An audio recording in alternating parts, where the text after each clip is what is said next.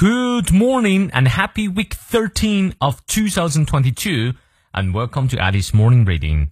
每天一句话，英语不再怕。欢迎新老朋友们来到2022年3月28日，2022年第十三周周一的原地晨读。一年呢，一共有五十二周，还有不到三十九周，这年就结束了。希望每一天都能和你一起早起。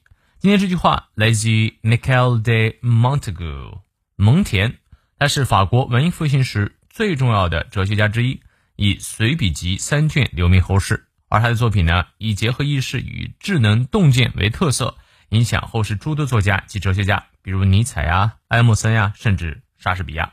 他的这段话我特别喜欢：A man who fears suffering is already suffering from what he fears。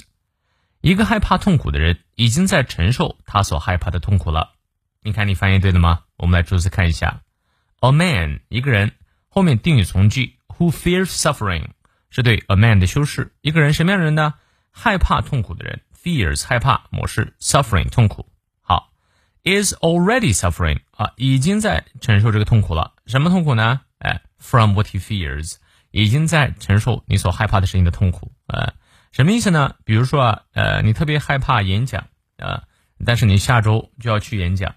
那你从现在开始一直到下一周，一旦你开始害怕演讲，你就会一直怕，直到你上舞台之前啊，也是你特别害怕考试，但你一直不去做，呃，不去准备，那你在考试前一直处于一种担惊受怕的状态。